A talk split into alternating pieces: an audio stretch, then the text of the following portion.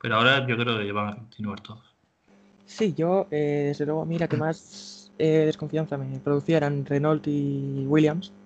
Eh, Williams por lo de Rocket, pero vamos, que Williams es, es, Williams al final. Renault, no, Williams es Williams, no, Williams es Williams hasta que deje de serlo, pero yo lo que he leído cosas y he- por lo que he visto y lo que han dicho ellos y tal, seguramente ya estén hablando con alguien para que les compre el equipo. Mm. Yo creo que es bastante probable que sigan con otro nombre que no sea Williams, pero bueno, da igual, que sigan. Pues, em, como, ¿en qué orden lo hacemos? ¿Cómo quieres? Como... No sé, eh, pero ¿va a haber, ¿va a haber también gráfico o no? Eh, lo haré al final, pero es que ahora Ah. mismo no he podido encontrar nada online ni parecido para hacerlo. Nada que me inspirara confianza, por lo menos. Vale, vale. Eh, bueno, pues por, por- por empezar por algún lado podemos empezar por las que ya sabemos, ¿no?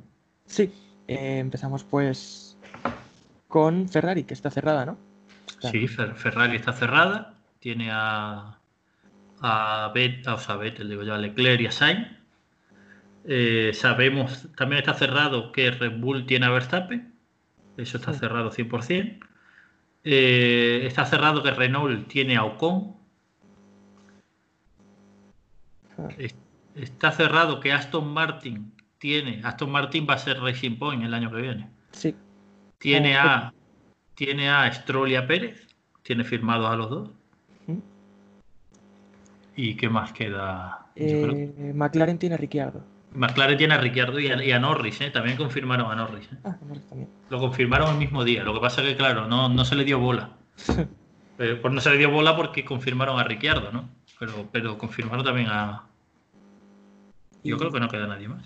No, creo que ya está. En Williams he No. visto un, un William nada. gráfico de marca en el que daban por hecho que estaba Russell, pero No, no, no, que va, que va, que va. Russell, de hecho no creo que siga, bueno, no sé, pero mucho tendría que cambiar William para que siga Russell.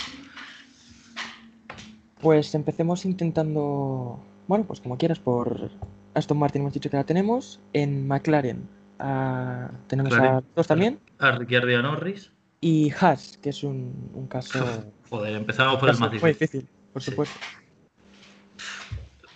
Llevamos tres o cuatro años diciendo que, que Magnussen y Grosjean van a salir, o, o deberían salir, porque, porque, porque no están dando la talla, pero llevamos tres o cuatro años que el dueño de Haas, que es el que manda, los renueva. O sea que, Sí.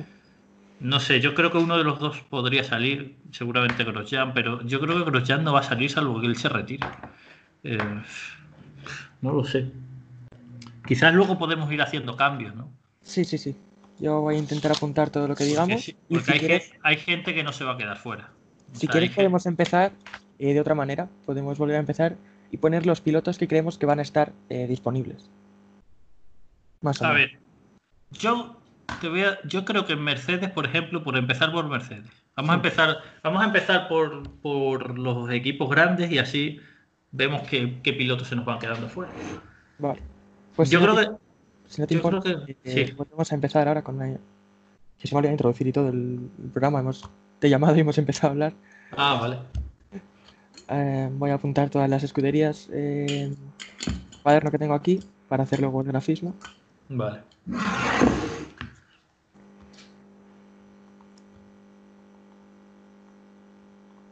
Mm, Y Alfa Romeo. Aston Martin. Vale, creo que ya lo tengo, así que voy a presentar. Pues hola a todos y bienvenidos al segundo Instagram TV de la WM y a la segunda parte del primer podcast de El mismo medio. Tenemos otra vez a nuestro invitado, eh, Roberto Rodríguez de Motor Pasión y Coppola. Hola, ¿qué tal? Encantado. Vamos a hablar hoy de lo que creemos, eh, a grandes rasgos, sea difícil que sea la, el pronóstico, y cómo creemos que va a ser la parrilla de 2021 de Fórmula 1. Vamos a ver, vamos a ver qué tal nos sale. ¿eh? A ver cuándo, cuándo luego publica, porque a lo mejor cuando se publique ya se ha oficializado algo que nosotros no sabíamos.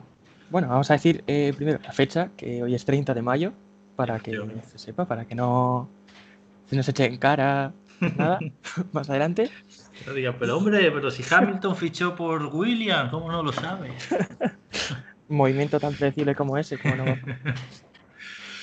y nuestra estrategia, eh, la hemos hablado hace un momento, va a ser empezar por los equipos grandes, que parecen Sí. los no, no tan complicados. Sí. Eh, Eh, como te parezca, empezamos por Mercedes. Venga, va, vamos a empezar por Mercedes.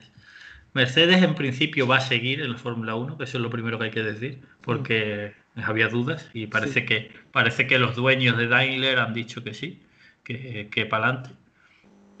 Y pff, es que ya, ya empezamos. Hay, hay cuatro pilotos posibles. Eh, o sea, está, está Hamilton, que sería lo lógico que siguiese, pero él no ha renovado todavía. Y Hamilton o, o renueva o se retira porque no, no, no hay otro hueco para él. Está Bottas, que igual no ha renovado y yo creo que no va a renovar. Pero bueno, ya veremos. Eh, y luego hay dos opciones fuera, que son Vettel y Russell. Hmm. De, Bet- de Vettel se está hablando mucho. Yo, sinceramente, creo, por lo que me da a mí, que Vettel va a estar en Mercedes. ¿Y Hamilton también? ¿Tú crees que van a quedarse Hamilton y Vettel? Eso O- ya no lo sé. Eso ya no lo sé. Yo sé, yo creo que Vettel va a estar en Mercedes, porque, porque las informaciones que están llegando son que eh, al dueño de Daimler le interesa mucho que un piloto alemán esté al frente de un equipo alemán eh, y además le interesa mucho que su criterio sea el correcto y, y su criterio es que corra Vettel. Eh, y, y como maniobra de marketing, que al final es lo que importa, el marketing, pues es una buena, es una buena maniobra. Entonces yo creo que Vettel va a estar. Hmm. Hamilton, si él quiere, si él quiere va a estar. Hamilton, si él quiere estar, va a estar. Pero no sabemos si él quiere estar o si se va a querer retirar. Yo creo que, hombre, a un tío como Hamilton le, va, le pone un desafío como tener al lado a Vettel. Que estamos haciendo cábalas en el aire, a lo mejor luego Vettel no llega, pero, pero yo creo que el caso en el que Vettel estuviese, mm, no me, no me sonaría bien que Hamilton se retirase. Porque quedaría como, mira, te fichan a Vettel y tú te retiras.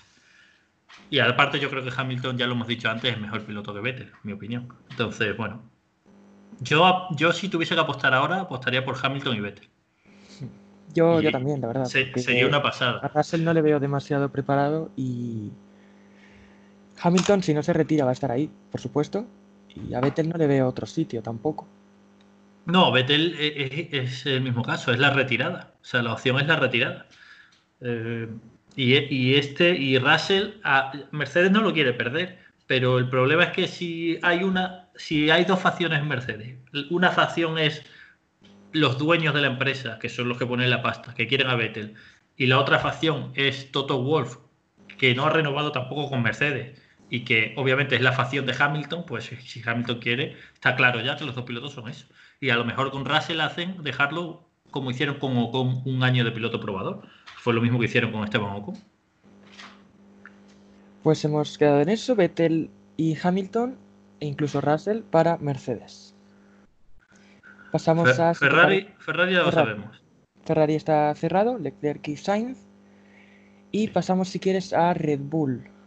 Y Red Bull, Verstappen está cerrado también. Y eh, la otra opción, a ver, es que no tiene ninguna opción. O sea, es que es o, o Gasly o, o Gasly o Albon o fichar fuera. Porque ellos, ellos son el Atleti, el Atleti de Bilbao de, de la Fórmula 1. O sea, ellos no fichan pilotos de fuera. No fichan pilotos que no sean de la cantera de Red Bull. Con lo cual, el- ahora mismo, pilotos de la cantera de Red Bull que hay en la Fórmula 1 son Carlos Sainz, que ya está comprometido, Vettel, que no, va a no creo que vuelva, y de hecho Red Bull ha dicho que no quiere que vuelva Vettel, Ricciardo, que ya está comprometido, y los otros son Albon y Gasly. Y Kvyat, pero bueno, no van a subir a Kvyat. Claro. Entonces yo creo que todo depende de este año, de qué tal lo y Albon. Claro, depende de cómo vaya esta temporada. Eh, eh, uno estará en Red Bull y otro estará en Toro Rosso. Me imagino yo, digo, es, es- es lo lógico. Yo creo que Albon lo hizo bien el año pasado, pero es verdad que Gasly puede explotar. Si Gasly explota, tiene más talento que Albon. Va a ser uno de los dos, es que es muy difícil. Apostar por uno es, es jugársela a voleo, mm, sin, Sí. estar, sin estar basado en nada. Entonces, pues,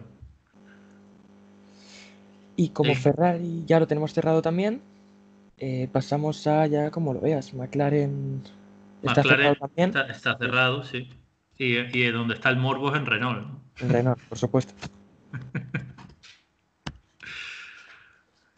Em, pues todo el mundo está pensando en Alonso, obviamente. Sí, Pero eh, Renault no está como para pensar en Fernando Alonso ahora mismo. A todos nos viene bien que sea Fernando Alonso. O sea, yo creo que al único que le viene mal que sea Fernando Alonso es a Fernando Alonso. Sea, a todos los demás, todos los que vivimos de esto, los que nos dedicamos a contar esto, todo el mundo en Renault, todo el mundo de la Fórmula 1, los aficionados, la organización, todo el mundo lo que quiere es que sea Fernando Alonso. Pero la lógica invita a pensar que no, pero que no pinta nada Fernando Alonso en Renault ahora mismo. Porque Renault está muy mal. O sea, no es un equipo prometedor. No es Aston Martin o McLaren, que son equipos prometedores. No, no. Es un equipo que no es para nada prometedor. Que tenía pinta de irse de la Fórmula 1 y que no se va, pero de milagro. Y ya veremos qué pasa. Mm, yo eh, me creo más un rumor como el que salió y que se dijo de que podía ser Walter y Botas. Me lo creo más. Mm. Me creo más que fuese la pareja Walter y Botas o con. O sea, lo que quiero es que sea Alonso o con. Eso es lo que yo quiero. Pero lo que creo es que va a ser Botas o con, me atrevería a decir. Yo creo que es lo más realista y lo más viable. Porque Es que, es que- es que que lo de Alonso.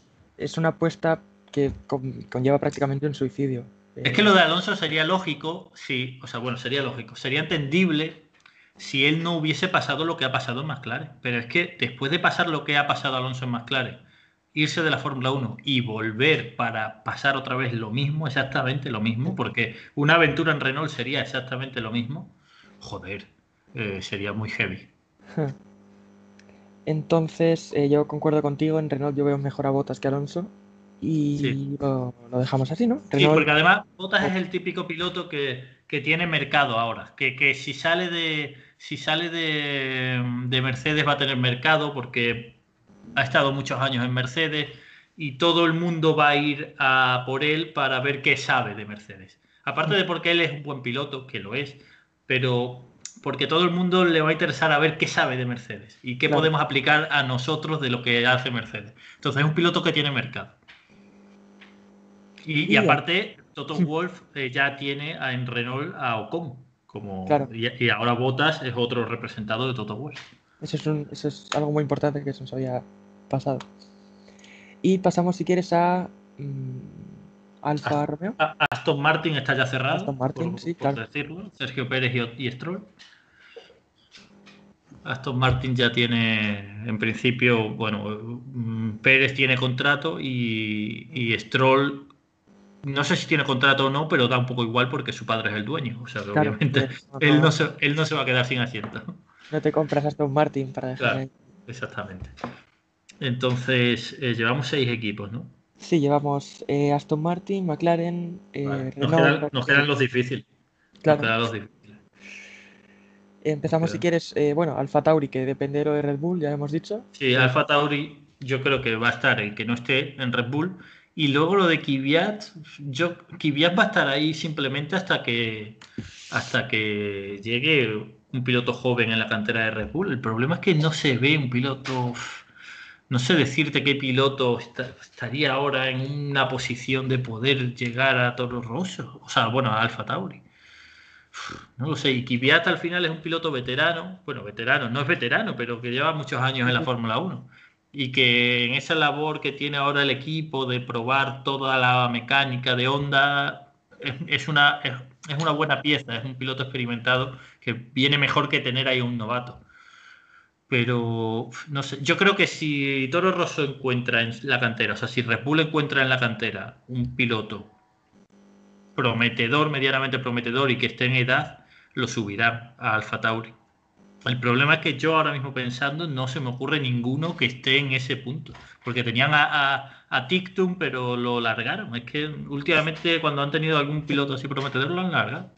Sí, yo creo que eh, la gestión de la cantera de Red Bull en los últimos años es bastante, bastante mejorable.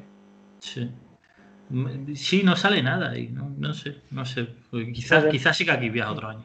Entonces podemos decir que el Alfa Tauri va a estar eh, compuesta por Kvyat o algún niño que salga Sí. y el que sobre, digamos, sobre, entre comillas, en Red. Bull, sea. Albon Gasly. Sí, yo creo que sí. Yo creo que van a ir por ahí los tiros. Porque no creo que ninguno tenga ofertas de otro equipo. Bueno, podría ser, pero bueno, ya veremos. Y ahora vamos a las difíciles. a Haas, por ejemplo, o Alfa Romeo, como veas. Haas es un desastre. Haas llevamos muchos años diciendo que van a salir los dos, Magnussen y Grosjean, pero no salen nunca. Los dos tienen un vínculo importante con el equipo. Es un equipo muy especial ya de por sí, es americano, tiene una filosofía muy especial. Y al final hay una cosa que hay que tener en cuenta. Los equipos no eligen a los pilotos en función de yo veo la carrera y ese que está ahí me gusta. No es así de sencillo. Básicamente, eh, esa, esa es una parte, es una parte que está ahí. Hay otra parte que está ahí que son, que es la de los mecánicos. Eh, en plan, los mecánicos creen que por el estilo de pilotaje de este piloto, los mecánicos y los ingenieros, más que los mecánicos, creen que el estilo de pilotaje de este piloto se adaptará a nuestro coche y tal, el peso, tal. Y luego hay otra parte que es lo que cobre y, el salario y tal. En plan, si, con este, si nosotros estimamos que con este piloto vamos a ser capaces de hacer X puntos, esos X puntos van a ser X dinero que nos va a dar la FIA por, por nuestros resultados, la FIA no, la Fórmula 1, por nuestros resultados, y de ese X dinero que nos van a dar, este X dinero va a ser para el piloto y todo lo demás para nosotros. Así es como se hacen muchas veces estas cosas. Entonces, en el caso de Magnussen y Grosjean, llevamos ya tantos años diciendo que se van a ir que al final ya te da esta cosa decirlo, porque parece que otro año van a seguir, pero yo diría que Magnussen va a seguir y que Grosjean ya le va a tocar, aunque sea él por, aunque sea él por propia voluntad de decir, oye, es que yo ya no estoy para esto, se va a retirar. Mm. Y, y, si se retirase, lo que no sé decirte es quién podría ser su sustituto. Porque se habló, el año pasado ya se habló muy fuerte de Nico Hulkenberg mm. como piloto para Haas. Pero Nico Hulkenberg y Magnussen se odian o sea, directamente son dos pilotos que se odian. Entonces tú vas a firmar a dos pilotos que se odian entre ellos en el equipo. No sé, no lo termino de ver. Eh, y luego hay un piloto por ahí que está merodeando, que yo no sé si va, si va a acabar en Haas o va a acabar en Alfa Romeo. Pero yo hay un piloto que estoy convencido de que el año que viene va a estar en la Fórmula 1. Yo diría que en Alfa Romeo, que es Mick Schumacher. Sí. Entonces, si, eh, Mick, si Mick Schumacher sube, ¿Alguien, tiene que bajar. Yo creo que lo más normal es que Grosjean sí quede un paso al lado o que se lo hagan dar. Sí, yo creo que Grosjean... ya hemos hablado en el tier maker, no, no está al nivel. Le toca bajar, sí, le toca bajar. Le toca ya, yo creo que le toca retirarse o al menos irse de la Fórmula 1. No está al nivel ya. Y como también hablamos en el tier maker, un problema va a ser encontrarle un compañero a Magnussen. Es que se lleva mal con todo.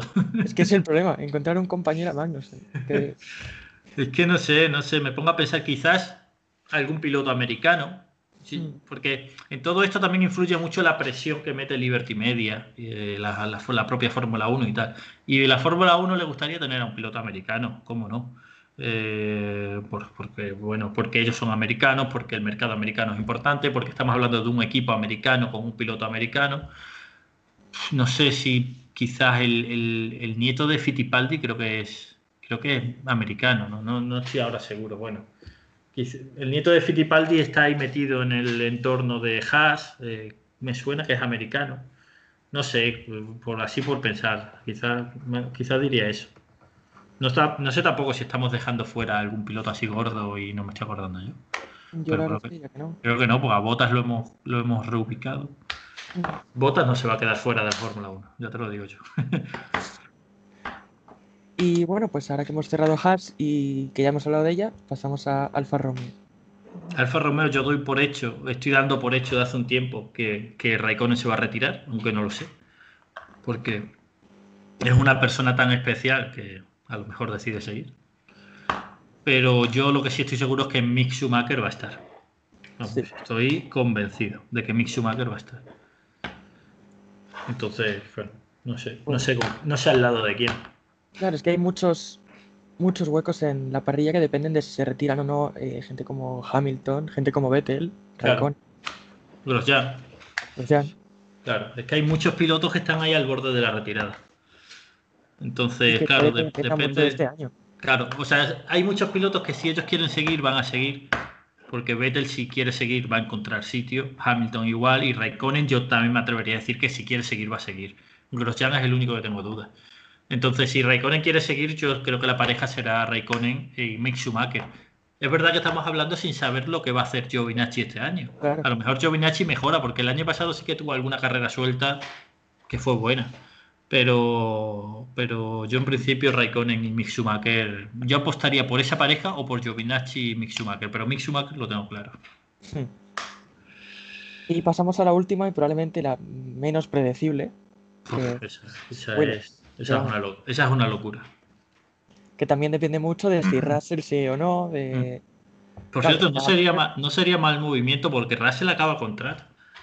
Russell acaba contrato. No sería ma- mal movimiento por parte de Ferrari ir a por él.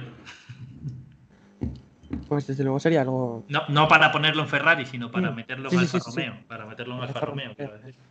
Eh, Y sería entonces Schumacher-Russell, sería un... una sería- Uf, sería sería una un pareja. muy, muy O se, o se cargan a Schumacher y ponen a Raikkonen y a Russell. Bueno, no sé, ya veremos. en fin. Es que son eso, ya, eso ya es aire, especular mucho. ya es-. Eso ya es tirar mucho al aire.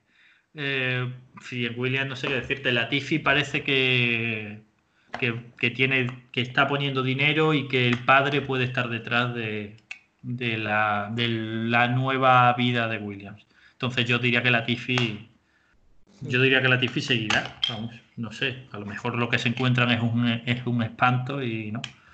Y el otro, el otro no sé.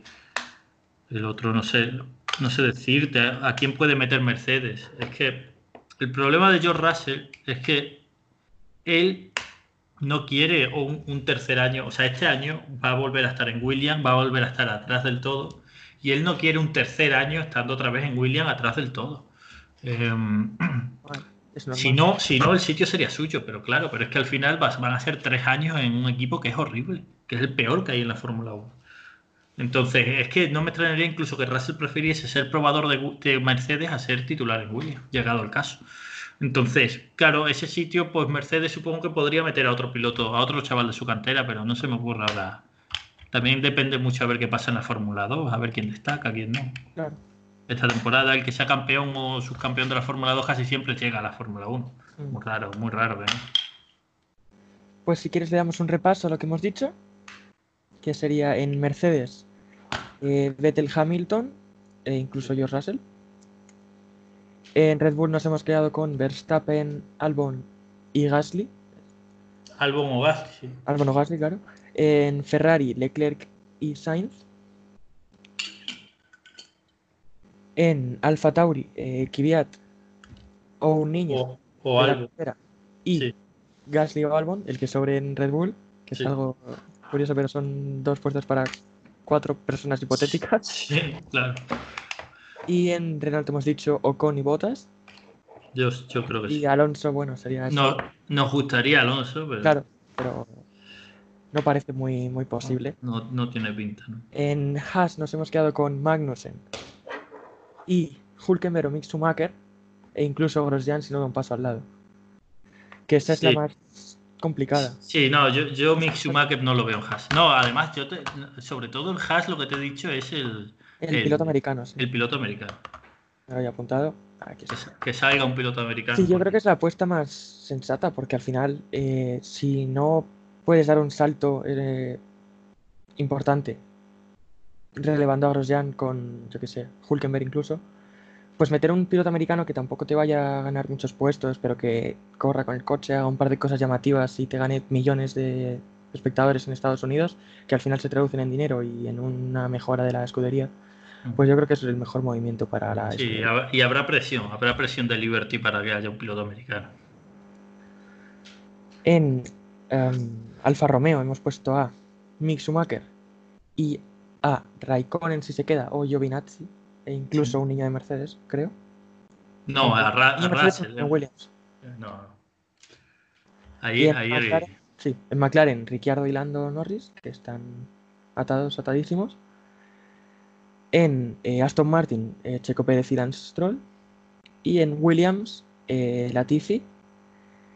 Y bueno, pues eh, el, el que, el, que, el que pague. Y el, y el claro. que pague. Eh, es un tiro al aire, pero bueno, creo que es lo mejor que.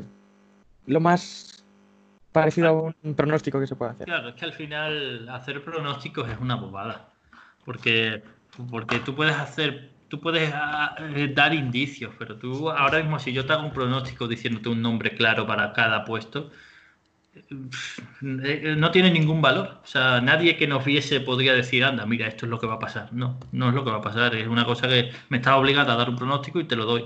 Pero yo creo que es mejor analizar cuál es la situación y, ver más o menos cuáles son las opciones. Yo creo que, a ver, eh, esto es lo más, lo más lógico. Más y al final todo, todo esto lo estamos haciendo antes de que empiece la temporada. Claro, es, que, luego pueden pasar mil cosas. Es que el, el, ambiente es como si en la primera carrera que se vaya a disputar ahora, después de esta situación, Sainz corría con Ferrari. Exactamente. Es la sensación que da. Exactamente, sí, sí, sí, tal cual. Pero bueno, al final esto es eh, algo que hacemos un año antes de que pueda siquiera pensarse en pronosticar. Y es lo más cercano que hemos conseguido. Bueno, un, año antes no, pero vamos. No, dentro de un año ya se sabrá, ya se sabrá, ¿no? En teoría, cuál es ya estarán corriendo por Mónaco.